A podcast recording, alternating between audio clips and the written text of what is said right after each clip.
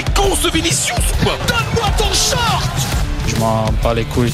Maman, shoot Brésil ou pas, Ronaldinho, machin chouette, euh, rien à foutre. Bonjour à tous et à toutes, bienvenue dans le foutoir. Très heureux de vous retrouver en cette période de blocus pour vous offrir votre dose de football quotidienne. Aujourd'hui, on prend l'antenne un petit peu plus tôt pour vous laisser le temps de profiter de la finale d'Europa League. Alors, avec moi en studio, j'ai une jolie équipe. Le premier, c'est le plus fidèle des fidèles, le Sacha Contempré. Comment vas-tu? Ça va et toi? Ça va bien. Ensuite, nous avons Emeric Bognar. Hein, j'ai appris qu'il fallait prononcer son nom de famille ainsi. Comment vas-tu? Ça va, ça va. Thomas me manque, mais ça va. Arrête, non, beaucoup. Et enfin, nous avons euh, Brian Momar. Brian, euh, nous sommes ravis de t'avoir avec nous pour que tu nous parles de ta connaissance. Mais bonsoir tout le monde. J'espère que mon statut d'encyclopédie du, du foot vous, vous suffira ce soir. Alors, oui, tu as rencontré Pep Guardiola, j'imagine, cette semaine. J'ai rencontré Pep Guardiola euh, en, en, vis, en visu. Je sais plus parler. Ok, merci beaucoup. Alors aujourd'hui, on a un gros programme. On va parler évidemment de la finale euh, d'Europa League. On parlera aussi des championnats européens. Il y a eu la fin de championnat en Allemagne, en France, en Angleterre. Et aussi, on parlera évidemment de notre belle Jupiler Pro League. On commence d'ailleurs avec cela et les matchs de ce week-end.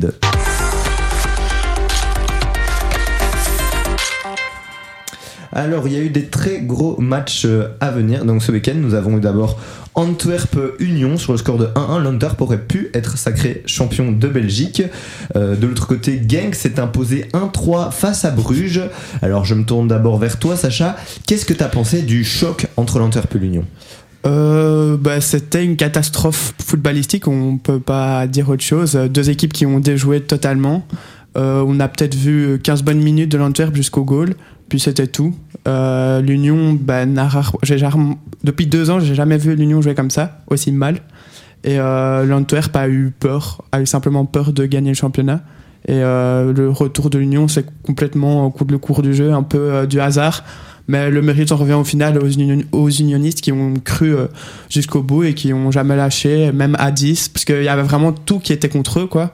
Blessures, cartes rouges, euh, etc. Et donc, bah, au final, euh, ça relance complètement le championnat. On va vivre une dernière journée d'anthologie, à mon avis. Et on rappelle le scénario du match pour ceux qui ne l'ont pas vu. Vincent Janssen qui a ouvert le score après 15 minutes. Euh, qui a été exclu en seconde période. Et Cameron Puertas qui marque sur une frappe dégueulasse déviée par Arthur Vermeeren à la 80e minute. Emric, tu penses qu'un match à domicile, grand soleil, euh, où tous les supporters sont night et où, tu n'as plus été champion depuis 1957, tu penses que ça a pesé cette pression sur les joueurs de l'Antwerp? Ouais, inévitablement. Je pense qu'ils n'étaient pas, pas prêts, ou alors, euh, enfin, justement, ils n'étaient pas préparés à la charge mentale et le poids de, cette rencontre. Et, euh, voilà, on l'a vu que même à 10, ils sont pas parvenus à, à finir champion euh, dès ce week-end. quoi. Moi, je trouve ça très décevant parce qu'en première mi-temps, l'Antwerp a vraiment bien joué. Ils ont bouffé l'Union dans quasiment tous les compartiments du jeu. Et en seconde période, ben, je trouve qu'ils ont vraiment levé le pied. On a vu Marc Van Bommel qui sort euh, Vincent Jensen à l'heure de jeu. C'est un aveu de faiblesse pour toi, Sacha Ah ben ça c'était clairement un aveu de faiblesse et c'est encore plus spécial quand on connaît la carrière de Van Bommel, tu te dis jamais qu'il va faire ça. Là c'était clairement en gros on va fermer boutique, on a peur de, de se faire rejoindre. Au final, euh, en fait ils sont tués tout seuls. C'est même pas l'Union qui a été chercher un point, c'est l'Antwerp qu'on a perdu deux simplement et Van Bommel tient une grande responsabilité. On a pu le voir à l'interview d'ailleurs, il était un peu plus nerveux que d'habitude alors que c'est un gentleman d'habitude. Donc, euh, donc ouais, à mon avis, la est un peu en panique, fort en panique. Et euh, la dernière journée sera très intéressante euh, dans ce cas, quoi. Et dans l'autre match de ce dimanche, Genk se déplaçait au club de Bruges. Alors on n'a pas vu forcément, je trouve, un immense euh, match de football, mais assez spectaculaire. Il y a quand même eu des, choses des deux côtés. Et Genk l'a emporté sans briller pour autant. Euh, T'en as pensé quoi, Sacha? Bah, ils avaient simplement peut-être plus envie de gagner que Bruges. On sentait que Bruges, quand même, bah, ils veulent bien figurer, mais c'était quand même un, match de fin de saison un peu, ils ont plus rien à jouer. Et Genk qui a cru jusqu'au bout, ils ont raison d'y croire, parce que du coup, bah, avec la physionomie du championnat, bah, tout est encore possible, et c'est leur mérite aussi, parce qu'ils ont mal commencé les playoffs. Et au final, euh, quand on voit les prestations qu'ils ont fait avec des pencils, euh, etc., euh, une équipe qui revient un peu quand même, un peu mieux qu'il y a 2-3 semaines, bah, on peut dire que c'est une victoire méritée au final, même si ça s'est joué, euh, on va dire, sur 4-5 minutes en fin de match. Quoi. Et donc, petit rappel sur le classement, l'Union et Genk, euh, pardon, l'Antwerp et l'Union sont en tête. L'Antwerp est devant car au moment où il a fallu diviser les points, ils n'ont pas bénéficié du demi-point arrondi. Euh, donc, quoi qu'il arrive en termes de différence de but, l'Antwerp sera devant l'Union euh, s'il reste au même nombre de points. Et juste un point derrière, nous avons Genk. Euh, donc voilà, prochain match week-end. Genk Club euh, Union non pardon Genk Royal Antwerp et Union Saint-Gilloise Club de Bruges. Alors on va faire un petit peu nos pronos pour ce match et pour cela, eh bien en fait c'est Emery qui va être le juge. On aura chacun 30 secondes, 30-40 secondes pour convaincre euh, notre bel homme que euh, notre équipe mérite d'être euh, championne, pas spécialement notre équipe de cœur, mais notre avis en tout cas qu'on a choisi pour, pour cette séquence. On va commencer avec Sacha qui lui va nous parler de l'Antwerp. Alors, un peu en full improvisation. Pourquoi l'Antwerp sera championne? L'Antwerp, pour moi, reste quand même l'équipe qui a la meilleure dynamique sur les deux, trois derniers mois, on va dire. Ils ont pour moi le meilleur milieu de terrain de Belgique. Et, fait essentiel, ils jouent contre le club de Bruges. On connaît l'histoire club de Bruges-Antwerp. Ne, ne me dites pas que Bruges et monsieur Vincent Van Aert ne va pas mettre un, ne va pas dire bon, on retire un peu le pied pour. euh, Enfin, ils vont, ils- pour moi, c'est- logique. ils- vont retirer le pied pour laisser l'Union gagner et pour surtout empêcher euh, l'Antwerp qui va jouer contre Genk dans un match qui sera plus disputé et où les, euh, et où les nerfs. euh, Oh mais en fait je suis en train de déglinguer l'Antwerp là. mais, mais attention, donc, donc, donc pour moi l'Union va gagner, mais l'Antwerp pour moi va quand même finir le travail parce qu'ils ont plus d'expérience que Genk et Genk est beaucoup trop frileux, frileux euh, défensivement. Et donc euh, l'Union va gagner, mais va gagner aussi et va être champion sur le terrain de Genk. Alors moi je vais défendre Gang justement. Alors si je dois parler juste des arguments purement rationnels, bah, cette équipe de Gang est plutôt bien revenue ces dernières semaines. On sait aussi que l'Union, euh, bah, Bruges ne leur réussit pas trop, donc je ne vois pas l'Union s'im- s'imposer. Je rigole, hein, je les vois, mais pour le, bien de cette séquence. Et aussi voilà, Genk, euh, pour moi c'est peut-être l'équipe qui mérite le plus. Euh, ils ont été vainqueurs de la phase classique, c'est l'équipe qui a marqué le plus de buts. Euh, on a eu du jeu spectaculaire avec eux, c'est en grande partie dû au travail de Wouter Franken, coach qui a déjà fait du très bon travail à Malines. Et c'était un plaisir, je trouvais, de voir des, des mecs comme Pencil, Trésor ou El Ranous s'exprimer pleinement, ils n'étaient pas bridés. Et derrière, on avait un Martin Van de Voort qui, toute la saison, nous a offert pas mal de divertissements, que ce soit sur, avec des beaux arrêts sur ligne, mais aussi sur des sorties bien dégueulasses. Donc, euh, pas mal de divertissements avec cette équipe de Genk. Et aussi, bah, contrairement à l'Union qui a commencé à se structurer avec l'argent de Brighton, et l'Antwerp qui s'est aussi relevé grâce au riche euh, Paul Geisens, bah, le Racing, c'est une ASBL, la dernière de Pro League. Pour survivre financièrement, les Limbourgeois, ils sont dans l'obligation de vendre leurs meilleurs joueurs. Ça les a par exemple contraints à vendre Paul Onuachu à l'hiver. Et pourtant, année après année, malgré les limites de financement, malgré la perte des meilleurs joueurs, et bien Genk, ça continue à nous offrir du spectacle, ça continue à jouer le haut de tableau. Donc pour moi, non seulement ils vont le faire, mais en plus ils méritent de le faire. Et Brian, qui vient nous parler de l'Union, lui. Tu m'as mis la larme à l'œil, mec. Euh, ben moi, je vais vous donner avec toute mon expertise sportive. Je parlais de l'Union. Déjà, pour moi, l'Union Saint-Gilloise, tout est dans le nom. Ça, y a une union entre le club et ses supporters. C'est, c'est un amour qui le rend bien en entonnant Bruxelles, ma ville, je t'aime. C'est quand même un, très bel hymne. Ça, c'est de l'hymne. Voilà. Et c'est pas un truc de giganazie, hein, comme, comme les, les chants d'Antwerp. N'est-ce pas, chaque contempré T'as pas honte quand même, mec. Euh, L'Union, c'est un petit club très cosy avec son petit stade de 8000 places. Je sais pas vous, moi je rêverais d'avoir un match de Champions League où je, se jouer au stade de Joseph Marine. Je sais que c'est pas possible, ça va les aigris, merci. Euh, et puis l'Union, c'est un peu le, le David devenu Goliath de la Pro League. hein. Ils reviennent euh, de très loin et j'ai toujours eu un fait pour les outsiders, c'est les underdogs. Et puis je sais pas. Je sais que la capitale est censée pardon être bilingue pour ça, mais on, on va pas se mentir. Est-ce que ce serait pas bien qu'on empêche nos amis irlandophones de gagner un titre Ah, Merci au très raciste Brian Momar. Alors, bilan qui mérite donc d'être champion selon les, les différents plaidoyers des trois avocats ici présents? Alors, déjà, je mets de côté le très raciste Antwerp. Allez, pourquoi?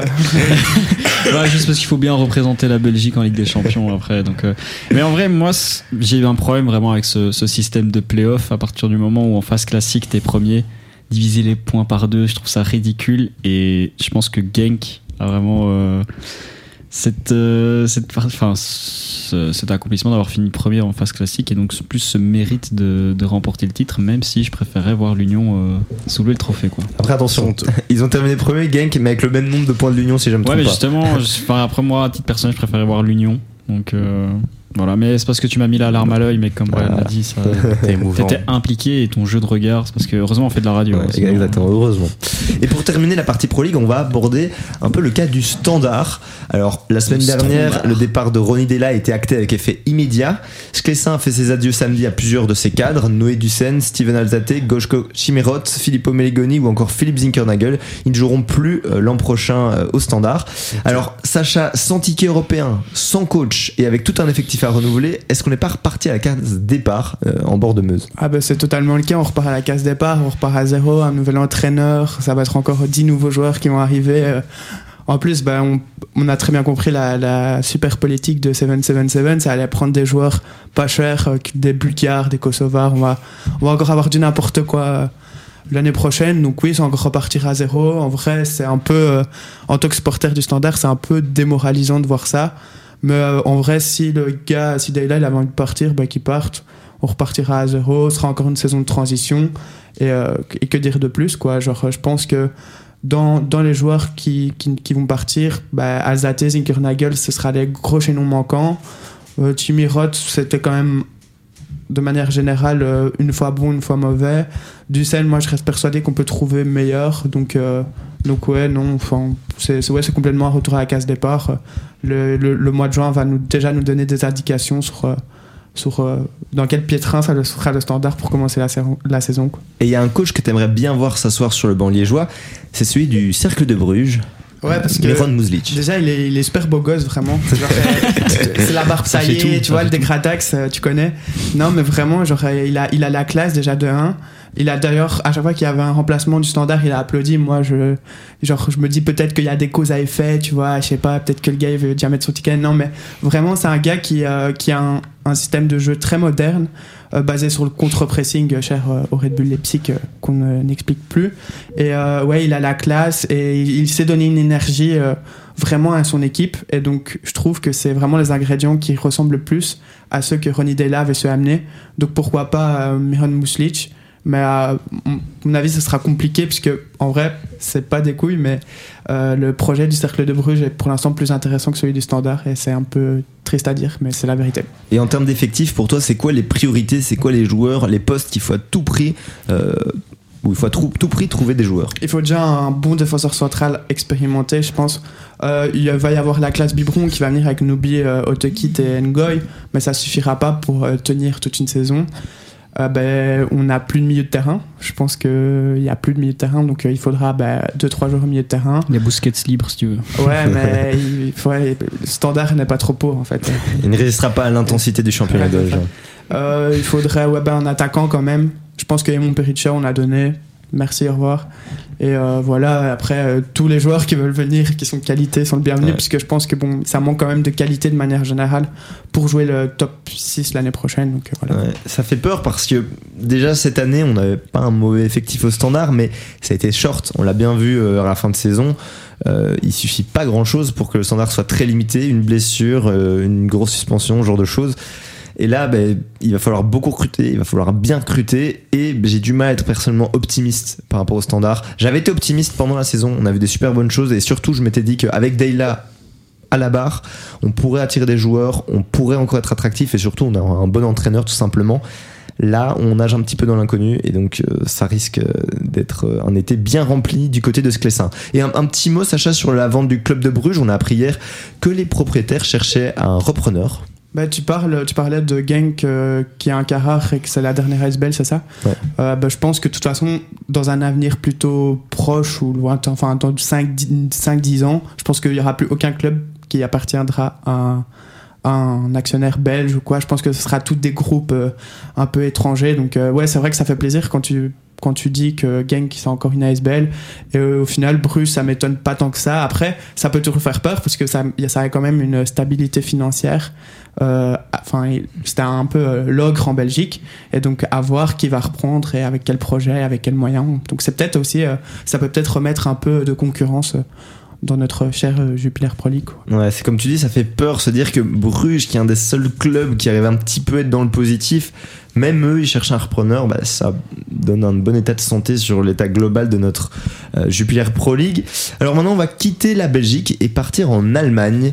Euh, ce week-end, le Borussia Dortmund avait l'occasion d'être champion d'Allemagne, euh, mais ils n'ont pas su s'imposer face à Mayence et a vu le Bayern Munich remporter son 11e titre de champion consécutif. Alors, qui dans le studio a regardé la rencontre? Moi, Bah, j'ai vu la première mi-temps, après j'étais dans le train. Donc, euh, Moi, j'ai regardé. Brian, toi, tu l'as analysé, t'étais à, à côté de J'étais sur Terzic. place. hein. Euh, alors, toi qui as regardé le match en entier, Sacha, qu'est-ce que t'en as pensé? Ben, on a, enfin, on a senti qu'en fait, ils gagneraient jamais le match. Quand tu t'es mené 0-2 aussi vite et puis qu'ils faisaient le siège, mais il y a eu, ils ratent un penalty, ils, font, enfin, il y a le ballon qui passe à côté, ils loupent euh, le ballon, enfin, tu sentais que les dieux du football étaient plus avec eux. Et, euh, mais c'est un, c'est un, un gros loupé. Et franchement, ils vont avoir dur à s'en remettre parce que je pense que c'est le genre de truc qui peut prendre vraiment des mois mentalement à, à, à se remettre, enfin, à digérer quoi mais c'est quand même dommage quoi en plus vous qui adorez le football allemand enfin, je sais que vous adorez ben, vous avez on vous donne raison en finale en disant que ben il y a qu'un club en Allemagne c'est le Bayern Munich quoi. Ouais, et c'est un petit peu comme l'Inter, on avait toutes les conditions pour que ce soit une grande fête. Euh, bah, ça faisait tout simplement très longtemps, depuis 2012. On joue à domicile, stade comble comme d'habitude, grand soleil, c'était vraiment, je trouve, tout pour être une grande fête. Et quand j'ai vu ces conditions aussi parfaites, quand j'ai vu les joueurs monter sur le terrain et qu'il y avait plein de, de gars avec des drapeaux, etc., sur la pelouse, je, je regardais le match avec mon frère et je lui ai dit, oula, est-ce qu'on n'a pas des conditions trop parfaites pour un club de choker comme Dortmund? C'est totalement ça. Choker, vraiment, c'est le Borussia Tottenham Saint-Germain. C'est vraiment un, un mix de tout. C'est le penalty, vraiment, ils auraient pu se relancer. Je pense ils mettent le péno, ils gagnent le titre. Ouais, je pense aussi, parce que c'était à 1-0. Ouais, déjà, et en plus, euh, ils étaient dans un quand même un bon temps. Ils réagissaient quand même bien à- au but concédé, je trouve. Et non, vraiment, euh, à limite, j'espérais un but dans le premier quart d'heure en seconde période pour euh, relancer le tout, mais ils ont réagi trop Ah. tardivement. après on en avait déjà parlé mais comment c'est possible de défendre comme ça à ce niveau là Oui, aussi. Allez, franchement, si Mayence est meilleur, ils peuvent gagner à un moment 0-5. Allez, Dortmund aurait pu mettre ses occasions, mais dans la physionomie du match, à un moment, à 60e, je me dis, mais si Mayence joue bien, c'est contre, ça peut être 0-5, quoi. C'est pas possible de défendre comme ça. Et Mayence ce qui restait quoi. sur une, une série de Ouais, de défaites. en 4, plus, 4 ouais. défaites, ouais. Ok, c'était vraiment trop parfait comme condition. Ouais. Et malgré donc euh, ce chocage, il y en a un qui a fait fortement impression. C'est Duranville qui est monté euh, en cours de jeu et qui a fait un très gros match. Il a bien dynamité, il a dribblé et apporté de la percussion. Est-ce que vous le voyez jouer un rôle important au Borussia Dortmund la saison prochaine? Bah, le Borussia Dortmund, c'est le club parfait pour les jeunes. Je pense que c'est le club qui l'année prochaine, il va, il va engranger des minutes de jeu, à voir les performances qu'il qu'il aura, et puis même en Ligue des Champions, il aura moyen de bâtir un petit, un petit euh, stock de minutes et à voir euh, ce qu'il réalisera quoi. Moi, je pense qu'il a gagné, en tout cas, ses galons titulaires pour le premier match. Quand on voit la rentrée qu'il a fait, c'était juste bluffant. Il a, il a 16 ans, 17 ans, je sais pas, mais. Enfin, il est quand même rentré avec les couilles sur le terrain et, et c'était le. C'était le seul du coup. Hein ouais, ça- ça- ça- non, mais c'est vrai. Parce que c'est ça- Rena aussi qui a fait Ouais, Reina rentrée. qui est bien rentré, mais c'est quand même des conditions un peu spéciales quand on dit allez gamin, euh, sauve-nous, euh, va nous chercher le titre et à 17 ans ses premières minutes quoi. Ouais, ses premières minutes avec le Borussia Dortmund, Donc euh, franchement bluffant. Ouais. Et euh, en France, le Paris Saint-Germain a officialisé son 11e titre de champion. Il dépasse ainsi l'AS Saint-Etienne, recordman national avec 10 titres. Emeric, on est d'accord qu'il n'y a absolument personne au monde qui en a quelque chose à foutre de ce titre? Personne, vraiment personne. Le- la Ligue 1, c'était plus intéressant pour euh, la deuxième place entre Lens et Marseille. C'était là où il y avait vraiment de l'enjeu. On voyait encore le PSG de choquer, perdre des points. On espérait voir Lens champion ou l'OM. Peut-être que c'était l'année de voir encore un autre club que le Paris Saint-Germain champion. Mais bon, finalement. Mais- euh, Mais le pire c'est que même eux, ils, Ils en ont foutent. rien à foutre. Ouais, hein. ouais, ouais. Et ils ils s'en battent, euh, ils s'en battent les Roronais. genre vraiment quoi. Genre euh, Messi il était euh, au concert de Coldplay à Barcelone et Neymar était au Grand Prix à Monaco quoi. Enfin allez. Ouais. Franchement, un minimum. Là, là, on a quand même dépassé le, le summum du summum de, enfin, de- du, jeu en footisme, quoi. C'est c'est terrible, quoi. Mais je pense que c'est même plus l'objectif de la saison. C'est en fait une mauvaise saison si tu finis pas champion. Et c'est même pas une bonne saison si tu finis champion, c'est juste normal. euh, voilà, ils ont Ouais. banalisé le titre. Mais après, regarde le contraste avec le Bayern, même si le Bayern a été le chercher dans des conditions plus difficiles, mais le Bayern, chaque année qu'il gagne, chaque année, c'est une, euh, c'est une célébration. Ouais. Ils, ils- ils- ont quand même encore euh, cet esprit euh, et la conscience qu'un titre, bah, c'est quelque chose de grand, tu vois. Mentalité quand- allemande. Ouais, mentalité allemande, et puis après, t'as la mentalité qatari. euh, Exactement. Je sais pas C'est quoi, exactement ce que j'ai ajouté, Sacha. On avait parlé avec la Juve quand ils gagnaient 9 Scudetti consécutifs. Ils faisaient encore des tournées dans, dans la ville, tout simplement parce que je pense que, en fait, c'est des suprématies qui ne sont pas artificielles. C'est des clubs historiques qui se sont construits et qui sont juste meilleurs que les autres.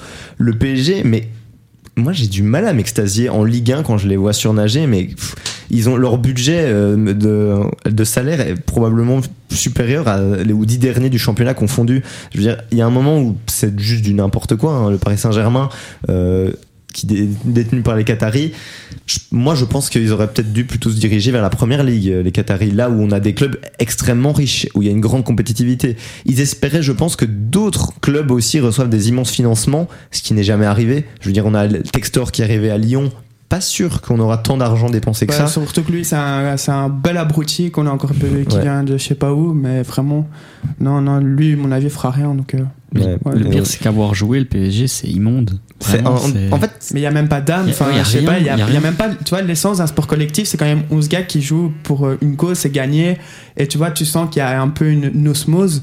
Eux, tu les regardes, euh, c'est enfin, c'est vraiment euh, 11 individus, quoi. Genre, euh, mais quand, 11 individus sur un terrain, quoi. quand on fait la comparaison avec le projet City, où déjà, tout simplement, on a décidé de mettre un entraîneur en voulant le laisser pour plusieurs années, on a des principes de jeu qui sont construits depuis des années. Je veux dire, cette équipe, c'est du football complet.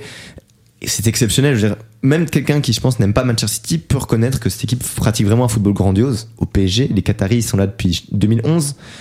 C'est- Ça n'a jamais été le cas. On a eu quelques fulgurances sous Laurent Blanc où c'était pas si mauvais à avoir joué, un petit peu sous Tourelle euh, au début, etc. Mais globalement, on n'a jamais eu un Paris Saint-Germain magnifique à avoir joué. Je dis bien magnifique parce qu'ils jouent dans un championnat où de toute façon ils sont au-dessus. Ils peuvent se permettre de gagner en étant magnifiques.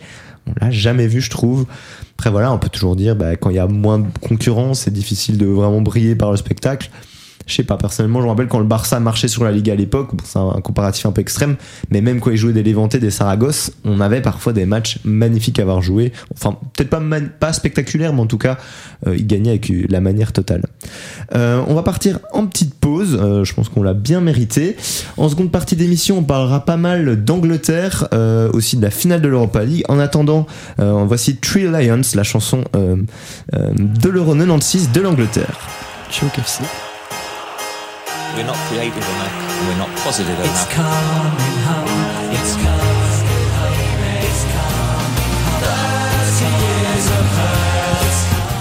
Vous êtes de retour dans le foutoir en direct sur Louise Radio 104.8 FM.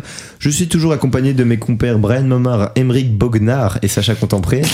Alors on a parlé de la Belgique, de l'Allemagne et de la France. Il est désormais temps de partir outre-Manche pour parler Première Ligue. La saison 2022-2023 du foot anglais s'est terminée. Manchester City a été sacré champion, on le savait depuis quelques semaines, mais on va retenir un petit peu euh, sur le déroulé de cette saison. Tout d'abord, quel a été votre avis global sur cette saison euh, 2022-2023 de Première Ligue, Emeric Bonne saison, surtout euh, bah, la lutte pour le titre. hein. Enfin, malheureusement, le Borussia Arsenal qui a euh, choke lui aussi. Mais euh, en vrai, très sympa, surtout que ben voilà, euh, des gros clubs comme euh, Chelsea, Liverpool étaient dans le dur, ce qui a permis à d'autres clubs comme euh, Brighton, Aston Villa de, de grappiller des places et être européens euh, à la fin de saison. Donc, euh, bonne saison. Euh, ouais, bonne aussi. Euh, après, scénario quand même attendu, même si bon, ça reste une surprise. euh, ouais, surprise à demi-mot parce que je voyais de toute façon Manchester City revenir. Donc ouais, comme dit Emmerich, ouais, c'était une bonne saison et ça fait plaisir de voir d'autres clubs euh, un peu émerger euh, dans le top euh, 6, top 7. Et ça fait plaisir aussi de voir Tottenham se planter euh, personnellement. Voilà. D'ailleurs, oui, on va parler de ces, ces clubs émergents. Brighton a fini 6ème, va jouer l'Europa League. Aston Villa 7ème, la Conference League. Est-ce que vous voyez euh, ces équipes qui sont plutôt bien gérées, hein, c'est des clubs assez attractifs, qui ont de l'argent aussi, euh, bousculer la hiérarchie euh, du Big Six, donc les deux clubs de Manchester, Arsenal, Tottenham, Chelsea, Liverpool, ces clubs qui trustent 90% du temps les 6 premières places? Bah, je pense que la saison prochaine sera la saison de confirmation. À voir justement avec euh, Aston Villa, Brighton, euh, par exemple, euh, comment ils géreront la saison prochaine. Même le mercato, voir s'ils vont pas perdre trop de joueurs. Par exemple, Brighton avec Caicedo ou McAllister qui, sont peut-être sur le départ. on verra comment ils vont pallier ces possibles pertes et surtout comment ils vont gérer le début de saison, parce que je pense que ce sera quand même déterminant pour la- l'atmosphère du club. Euh, Brighton sera plus compliqué, mais je pense qu'Aston Villa a en tout cas les moyens pour se renforcer. D'ailleurs, j'ai vu que Marco Asensio avait reçu une petite offre euh, bah, de Aston Villa. Donc je pense que Aston Villa est plus propice à confirmer la saison prochaine que Brighton. Brighton, ça reste quand même un peu plus dur. Mhm. Et on aura aussi, on a une Newcastle aussi évidemment cette Ouais. saison qui a fini quatrième. Même si là, voilà, ils ont des très gros moyens. Je pense qu'on est tous d'accord sur le fait qu'ils risquent bien de confirmer s'ils font un mercato correct. D'ailleurs, pour vous, ils doivent recruter des stars ou ils doivent continuer encore une année ou deux dans leur logique actuelle? Ouais, continuer dans leur logique actuelle. Je pense à, à l'image de City, ils n'ont pas non plus euh, acheté une big star et, euh, et basé tout autour de ça. Je pense que, enfin, le City de quand ils ont acheté De Bruyne, etc. C'est pas, ils n'ont pas misé sur euh, un Neymar à 222 millions par exemple.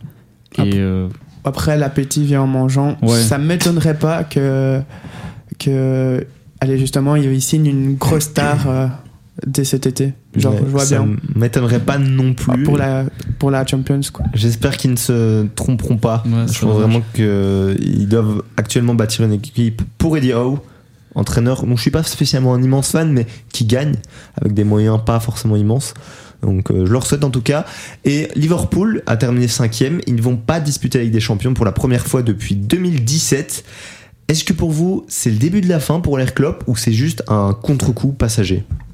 Bah, ils n'ont pas assez recruté au milieu. Enfin, le milieu de terrain, c'était l'hécatombe euh, entre les blessures et tout. euh, C'était surtout la, stratégie euh, durant le marché des transferts qui n'était pas euh, optimale, parce que tu pas pu prévenir des, possibles pertes. Et j'espère, enfin, j'espère. On va voir si, cet été ils vont pouvoir recruter. On voit qu'ils sont aussi sur le dossier Bellingham qui a l'air de s'envoler pour Madrid, mais ils sont un petit peu sur tous les dossiers à voir comment ils vont gérer. Je pense qu'on se dirige quand même vers euh, un semblant de fin euh, et qu'il faudrait peut-être un justement un nouvel air, un vent frais qui avec des nouveaux joueurs, des, plus de moyens parce que Liverpool ça a quand même souvent été acheter des joueurs enfin je sais pas ce que tu en penses Emeric mais pas non plus des stars genre des joueurs moyens qu'on fabrique et qu'on fait évoluer pour que ça devienne des bons joueurs. Bah, et je pense qu'il faudrait peut-être essayer de frapper un grand coup. hein. S'ils peuvent avoir Bellingham, je pense que ce serait le top du top. Quoi. Mais c'est vrai que comme tu dis, par exemple, Salah, ils avaient été le chercher euh, à la Roma, euh, Mané à Southampton, Ouais, Firmino à Offenheim. Il continue quand même un petit peu dans cette logique. On voit quand même qu'il y a eu devant, en tout cas, il y a quand même quelques joueurs qui arrivent. On a notamment Luis Diaz, un joueur que j'aime plutôt bien. Euh, Diego Jota, quand il est épargné par la blessure, c'est un, un super joueur aussi. Darwin Nunez, il a vécu une saison pas facile, mais je pense quand même que c'est un joueur qui a du potentiel. Mais comme l'a dit Emeric, c'est dans le milieu de terrain qu'il va falloir se renforcer. Et aussi, je sais pas en tout cas, je m'y connais pas en tout cas, je suis pas dans les insides, mais l'équipe médicale de Liverpool, on va dire que s'il y a bien un club qui collectionne les blessés, c'est eux, et c'est peut-être d'améliorer ça tout simplement. C'est là aussi, peut-être qu'ils peuvent faire un bon mercato. Euh, on va parler aussi de Manchester United, qui a terminé troisième. Alors, tout d'abord, en début de saison, est-ce que vous vous imaginiez, en fait, tout simplement, euh, Manu terminer aussi haut? Difficile à dire. Après, euh, je pense que la, saga Cristiano a mis un, froid avant la Coupe du Monde. Mais euh, Tonac, je pense qu'il a pris la bonne décision de, de l'éjecter, mais genre de, de le sortir du groupe, quoi, parce qu'il il a, il importé une, une spirale négative. Et depuis, on a vu que on pensait voir Manchester euh, s'écrouler après la perte de CR7, mais finalement, ils ont été chercher le podium et Moi, je trouve que c'est un, un choix fort euh, d'avoir écarté Cristiano. C'était clair et net. Il voulait euh, que Bruno Fernandes et Marcus Rashford s'ex- s'expriment plus sur le, terrain. C'est vrai que Cristiano, c'est un joueur exceptionnel, mais il y a encore, il, y a beaucoup de contraintes en fait avec ce type de profil. Il est âgé, il a plus la percussion d'avant. Euh, il participe pas énormément au jeu. Je veux dire, il défend, mais pas non plus énormément. Il a pas une immense vision de jeu. Et devant, ça met moins de buts qu'avant. Mais tout ça fait que ça devient un profil parfois un petit peu handicapant. Et là où j'aurais quand même bien voulu que Cristiano reste, c'est que il a une belle histoire avec Manchester et il aurait pu rester, être sur le banc et de temps en temps venir aider Ten Hag. Dans certains scénarios, il aurait pu, je pense, être utile. Malheureusement, on l'a pas vu. Et ben. Pour revenir un peu sur le mercato qu'ils avaient fait à l'été dernier, personnellement j'avais des doutes. C'est-à-dire qu'ils avaient été chercher Lisandro Martinez et Anthony, 150 millions les deux, un peu plus, je pense même, euh, à l'Ajax, ce qui est énorme. Euh, on pensait euh, Ten Hag comme un agent infiltré. Euh, ils ont été chercher euh, Casimiro, qui est un excellent joueur, mais on pouvait se demander à son âge, est-ce que c'est forcément un bon coup? Eriksen, au final, tout le monde n'a pas réussi, mais c'est tout des choix que Ten voulait et c'est peut-être ce qui a marché justement. Ouais, ben, je pense que c'est ça qui a fait son succès, c'est qu'il est arrivé, il a dit ceux qui veulent venir avec moi viennent avec moi et ceux qui veulent pas, ben, vous, vous partez. Et il connaissait, euh, il connaît, après, ils n'ont pas encore rentabilisé totalement leur prix de transfert, mais il connaissait Anthony Lisandro. et Je pense que c'est un gars intelligent qui connaît le football, qui a un plan de jeu très clair. Et donc, c'est une très, une très bonne pioche pour euh, Manchester United et qu'il faudra compter sur eux l'année prochaine, même si City a encore, euh, je pense, deux ou trois galaxies d'avance euh, sur tout le monde. Quoi. Mhm. Et moi personnellement, mon avis sur leur saison, c'est que tout n'a pas été parfait. Il y a eu cette élimination en Europa League contre Séville en demi-finale. Il y a eu ce 7-0 euh, reçu contre Liverpool. Euh, donc voilà, mais à côté de ça, par exemple, ils ont éliminé le Barça en, en Europa League. Ils ont battu Manchester City, Arsenal, Liverpool euh, aussi en championnat. Donc ça a été une saison positive et je pense que si Ten Hag reste, il, rapportera peut-être cette âme à Manchester qu'on n'a plus depuis 2013. On a eu des bons entraîneurs qui sont venus, mais ils sont jamais restés assez longtemps pour vraiment insuffler un truc sur le long terme. Là, Manchester doit faire comme avec Arteta, lui faire confiance, accepter le fait que parfois ça ne marchera pas, il y aura des échecs, mais à terme, ce- c'est ce dont Manchester a besoin, c'est dont un club historique que Manchester a besoin. Euh, en tout cas, euh, ça fait plaisir de les revoir euh, monter et on peut enfin parler de Manchester avec un peu d'optimisme. Alors maintenant, on va partir sur les, les élections de Première Ligue. On, s'est un petit peu concerté entre nous. C'est Brian qui tranchera à chaque fois. Vous n'entendez pas beaucoup, Évidemment. mais il aura une non, non, mais chronique. je suis là, hein, je suis pas parti. Il aura une chronique en, en fin d'émission. Donc on va d'abord essayer d'élire le meilleur joueur de la saison de Première Ligue. Je pense qu'il n'y a pas forcément un immense suspense. Il y a un nom qui revient plus que les autres. À Londres. Ah non, moi j'ai j'ai mis De Bruyne. Ah, De Bruyne. Ah. Ok, d'accord. Ouais. Bah, moi, j'étais plus à Londres. Pour moi, il a fait une saison bah, Ouais. énorme. Voilà, 36 buts, record.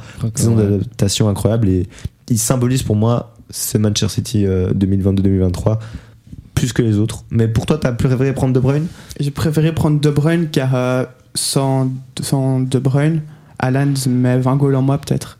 Donc euh, parfois il faut aussi récompenser, euh, gloire à Xavi et Iniesta, il faut récompenser ces créatifs qui euh, dans l'ombre euh, font briller les, les attaquants. Donc oui. Et d'ailleurs j'espère que De Bruyne aura le ballon d'or même si je pense que c'est une peine perdue. Quoi. Ouais, de- moi, peut-être là où j'aurais aussi voulu récompenser De Bruyne, mais j'ai l'impression que ça n'a pas non plus été la meilleure saison de De Bruyne à City. On l'a déjà vu peut-être un- l'an passé, était peut-être meilleur. Donc j'aurais tendance à plus choisir Haaland, mais je comprends totalement ton point de vue. enfin, le, la- le retour en forme de City a coïncidé avec le retour en forme de De Bruyne. Il y a un City quand De Bruyne va pas, et il y a un City quand De Bruyne va bien, et quand il va bien, ben, c'est c'est peut-être la meilleure équipe du monde. Quoi. Et pour élire maintenant le meilleur jeune du championnat, alors on a mis Haaland à part du débat parce que bah, autant pour le titre de meilleur joueur, je pense qu'il peut y avoir débat, autant bah, Haaland qui est né en 2000, bah, évidemment qu'il est le meilleur jeune. Mais en- du coup, à part lui, pour vous, qui été le joueur qui a le plus impressionné avec son jeune âge? Bah, J'ai envie de dire euh, Odegaard. Parce que voilà, il a la responsabilité du brassard à Arsenal. Arsenal qui se battait pour le titre. Et qui, puis euh, Odegaard a aligné de, de bonnes performances. Je pense que ça n'aurait pas été démérité que- qu'il remporte le prix aussi. Moi, j'ai euh, ouais, j'ai choisi aussi un joueur d'Arsenal, mais plus euh, Saka, puisqu'il a vraiment un profil euh, totalement atypique et euh, très efficace en plus. Donc, euh, je, je pris Saka. Je- Très bon choix de vous deux, je trouve. C'est fou de se dire que les deux patrons de- d'Arsenal, bah, il y a Odegaard qui a, je sais pas, 24 ans. Euh, moi, je suis même pas sûr. Ouais. Euh, Saka, je crois qu'il en a 22.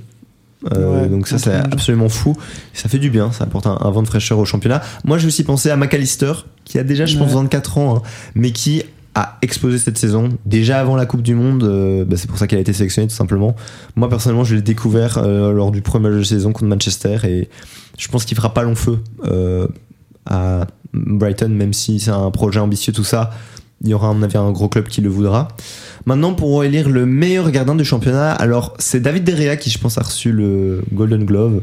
Tout simplement parce que c'est lui qui a réalisé le plus de clean sheets. On est d'accord, c'est pas mérité. Non, j'aime pas ce gardien, donc non. Non, non, bah puis il a encore aligné des boulettes cette saison. C'est. Voilà quoi.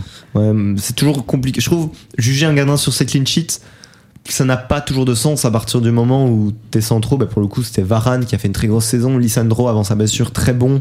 Euh, même Maguire n'a pas toujours été mauvais. euh, euh, genre, c'est toujours compliqué. ça. Je préfère un gardien qui fait beaucoup d'arrêts. Moi, personnellement, j'ai choisi Allison, qui, bah, Liverpool a vécu une saison très compliquée, mais j'ai vu que c'est le gardien qui a empêché le plus de buts par rapport aux expected goals, 14. Et voilà, donc dans la saison un peu pourrie de Liverpool, je trouve que c'est un des rares profils qui s'est démarqué. Vous, vous avez choisi qui?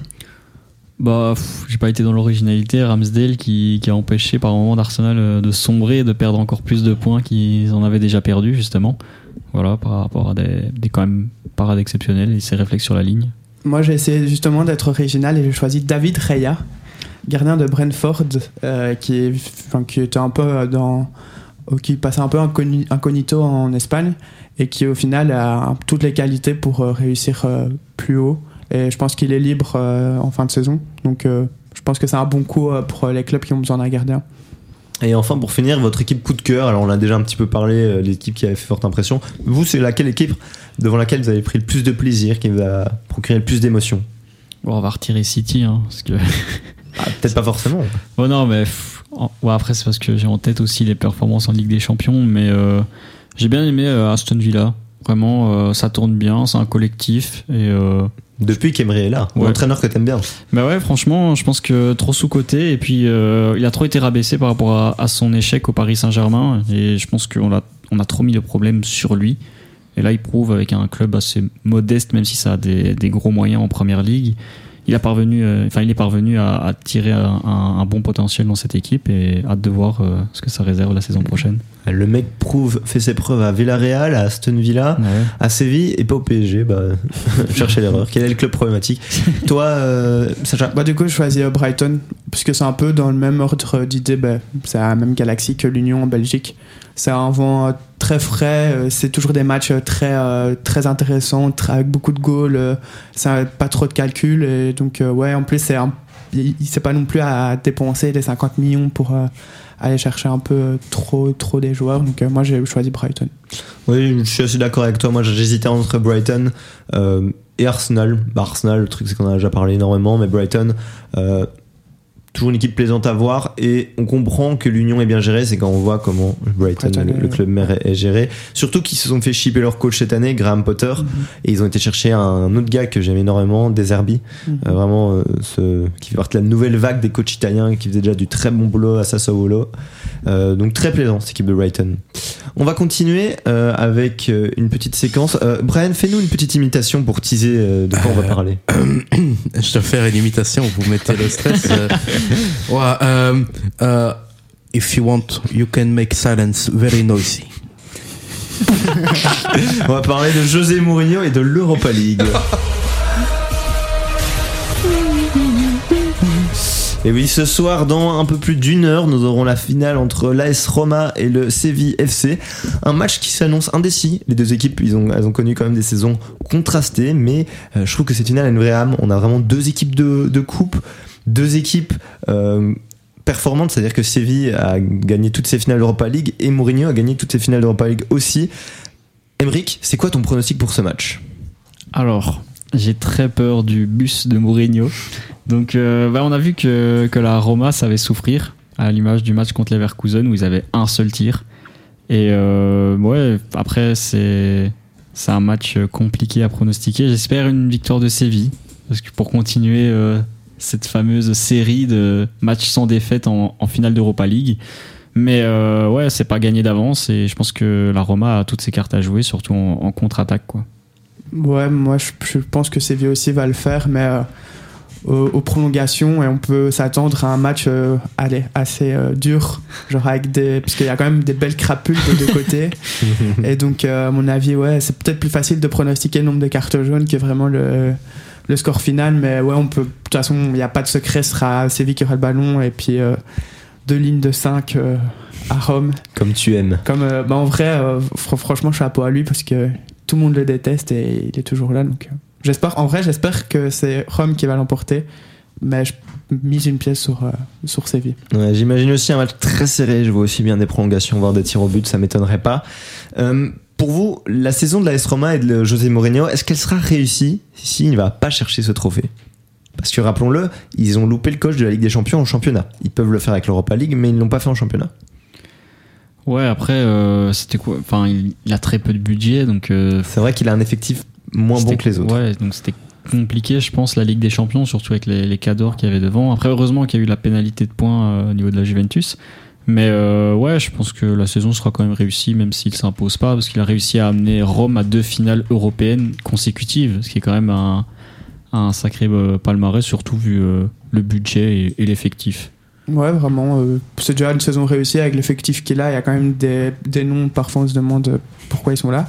Mais ouais, non, franchement, c'est déjà très bien. Et, de toute façon, Mourinho, à mon avis, là, il est en train de les, les dans le vestiaire pour euh, le- leur, donner encore plus de courage. Donc, euh, donc ouais, en vrai, c'est que du bonus. Je pense que la pression est peut-être même plus du côté de Séville. Même si, bon, c'est pas deux équipes non plus qui doivent impérativement euh, gagner, gagner l'Europa League. Quoi.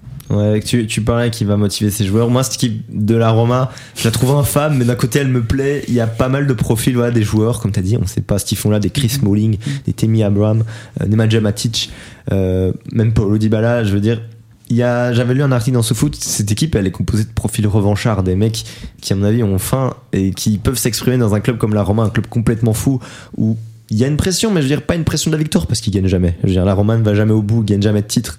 Donc euh, personnellement, euh, même si j'aime beaucoup le CVFC, c'est un club qui me plaît beaucoup, mais euh, j'aimerais bien que la Roma le gagne pour la folie que représente euh, l'AS Roma, pour la folie que représente José Mourinho. Alors euh, Brian, une dernière imitation de José Mourinho. Fear is not a word in my football dictionary. Merci beaucoup. Nous sommes vraiment désolés pour la communauté portugaise qui, qui doit toujours faire face à, à nos imitations affreuses. On est parti sur un petit quiz.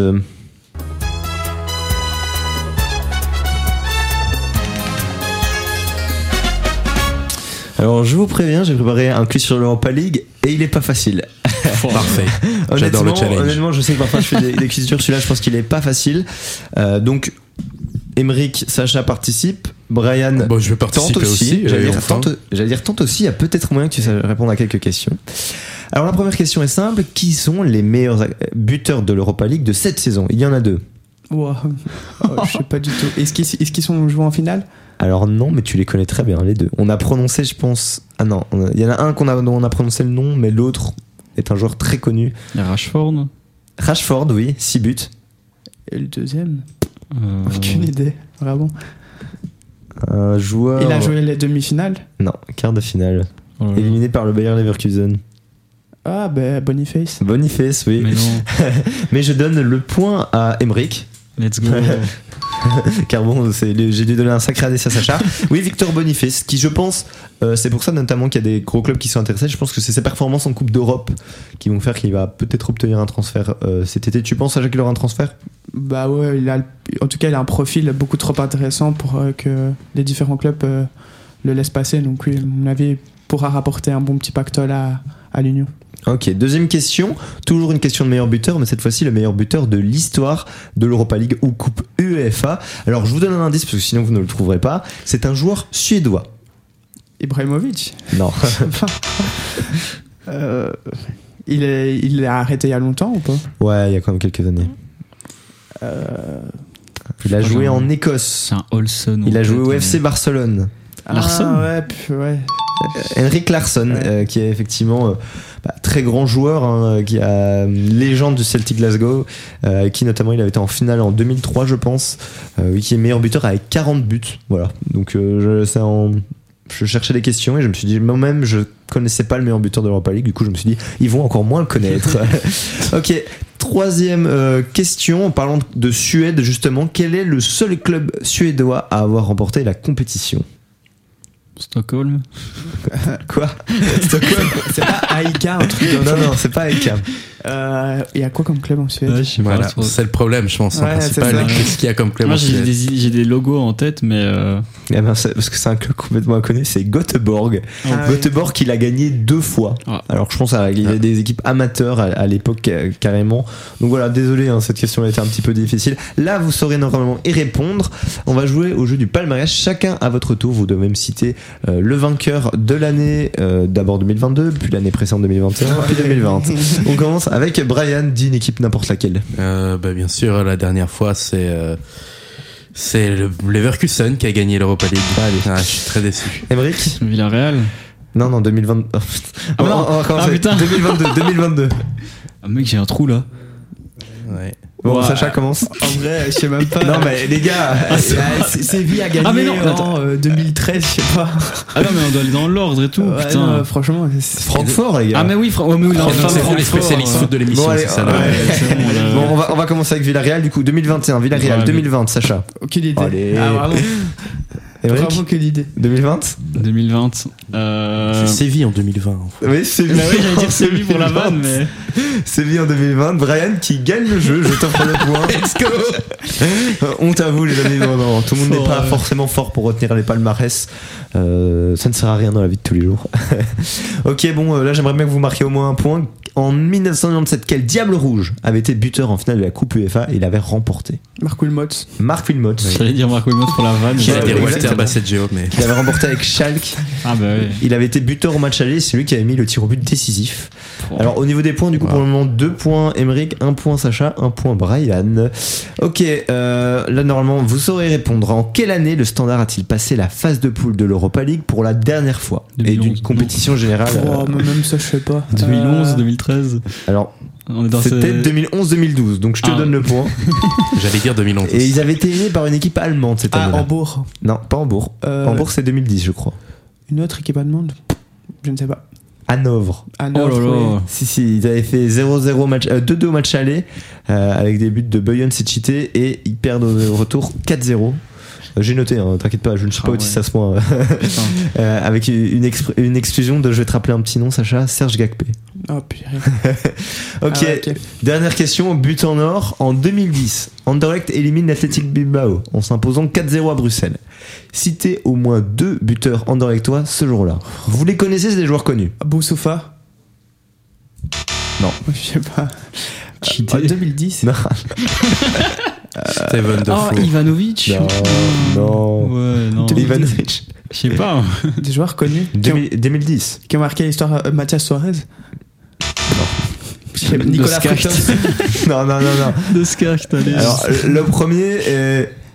Simple, enfin, vous devez le connaître, c'est notre numéro 9, Romelu Lukaku. Ah putain. Ah, Lukaku. Il avait marqué sur là. Le deuxième, il est hongrois, Ah, Youas. Iwas. Honte à toi, Emmerich, de ne pas le oh connaître. là là, ouais. Le troisième, il a craché sa voiture dans une pompe à essence. Oh, le jar. Jonathan Létard. Et le quatrième, c'est un autobut, San José. Oh, Bon, ben, bravo pour ce quiz, hein, c'était c'était euh, magnifique. le niveau. Euh, Ah, C'est déjà blocus, quiz comme ça. euh, Bon, maintenant, on va laisser le- la place à un vrai connaisseur du football. Brian, tu nous as préparé une petite chronique. Oui, effectivement, euh, à force de traîner avec vous dans le studio et aussi à force de me faire botter les culs par Emmerich et consorts, j'ai fini euh, il y a quelques jours euh, par installer FIFA 2023 sur euh, la, la console de ma colocation. Alors bien sûr, j'ai essayé plusieurs modes, hein, si c'est comme ça que ça s'appelle, je suis même pas sûr. J'admets que j'ai rien compris Ultimate Team, hein, par exemple, et ces histoires de packs, mais c'est pas ce qui va m'intéresser aujourd'hui. Bon, déjà commençons par le commencement, le tuto du jeu. Hein. Après m'être fait euh, laminer par l'IA, le jeu m'a conseillé de choisir le mode de difficulté amateur. Vous ne rêvez pas, je me suis senti humilié un peu, je vais pas vous mentir. Hein. Euh, alors, ni une ni deux, j'ai enfilé ma casquette de compétiteur parce que moi aussi j'ai une âme de José Mourinho et j'ai passé le jeu en difficulté champion. Le challenge commençait alors. Après avoir exploré les différents modes de jeu, hein, si ça s'appelle toujours comme ça, je m'attarde sur le mode carrière et je décide de créer un joueur parce que c'est un peu plus fun que de créer un, manager, je pense. euh, enfin, un coach plutôt. Et là, euh, ça arrive Attends, tu l'as appelé comment le joueur? Euh, ça arrive, Ok, deux secondes, deux secondes. Et justement, ouais. la création du joueur a réveillé quelque chose en moi, hein, la fièvre de la création de personnage. Je sais pas si c'est pareil pour vous, mais moi, quand je crée un personnage, j'ai toujours envie de le rendre un peu aussi moche que possible, simplement. Et je sais que c'est pareil pour toi, Emmerich. Remember Robert de niveau Oh dans cet infâme jeu que Hogwarts Legacy. Enfin bref, je dois d'abord choisir une nationalité. Alors, plein d'options s'offrent à moi. Est-ce que je fais un joueur belge? Est-ce que je fais un joueur euh, suédois? La première nationalité qui me saute aux cieux, c'est le Ghana, hein, immédiatement. Je décide donc de foncer. Mon joueur sera ghanéen. Pour remplacer Alors, Atsu. Bien sûr. Alors ensuite, il faut Ah, choisir un nom. Et je sais pas pourquoi, je me suis dit qu'un joueur ghanéen avec un nom hyper italien, ce serait drôle. Alors, mesdames et messieurs, le futur célèbre joueur ghanéen Mario Lucchini est né. Le regen de Balotelli. Alors, Mario, c'est un petit gars au mulet, à la barbe et à la sublime moustache rousse. Hein, vraiment un look hérissant, mais bon, c'est un joueur de foot, alors pourquoi pas. Après, il fallait choisir une équipe. Alors, mes connaissances footballistiques étant très limitées, je me suis dit que c'était peut-être mieux de tirer au sort.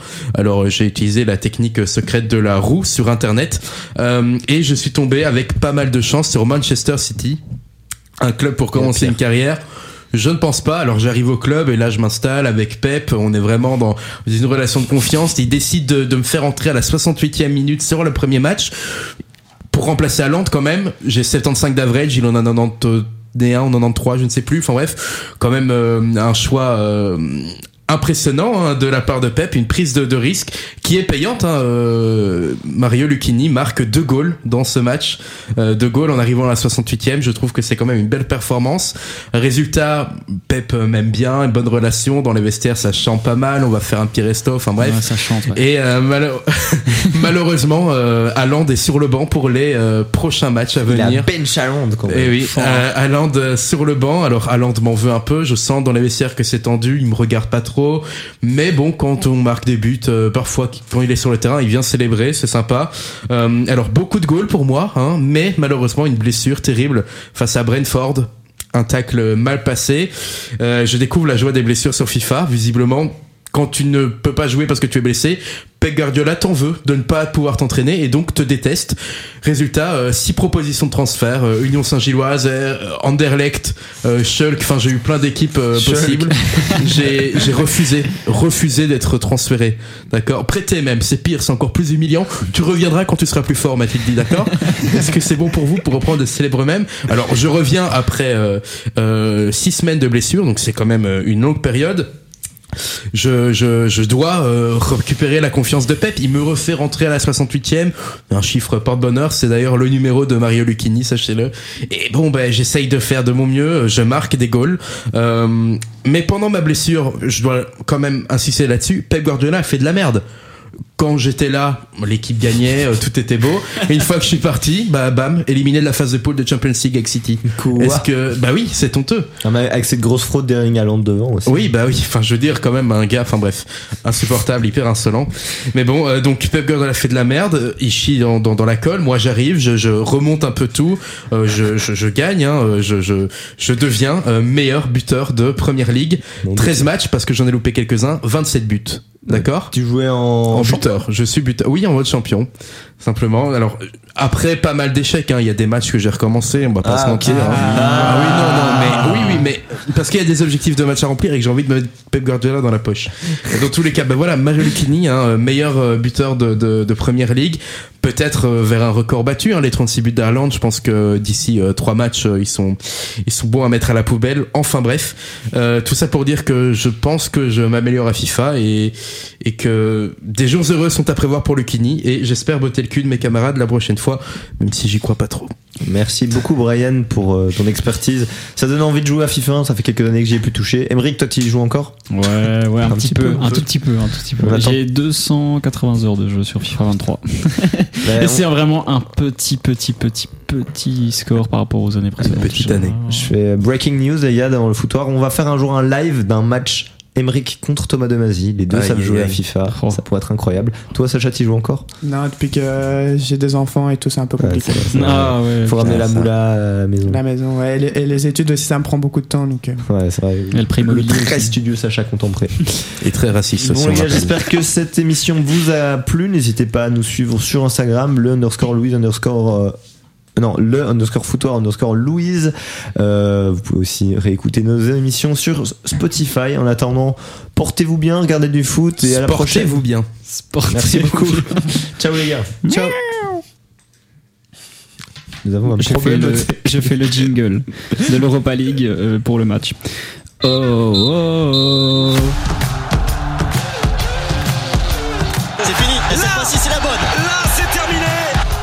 Merci à l'équipe, à jouer, à l'entraîneur. Sortez le pyjama et allez vous coucher tout de suite, messieurs dames.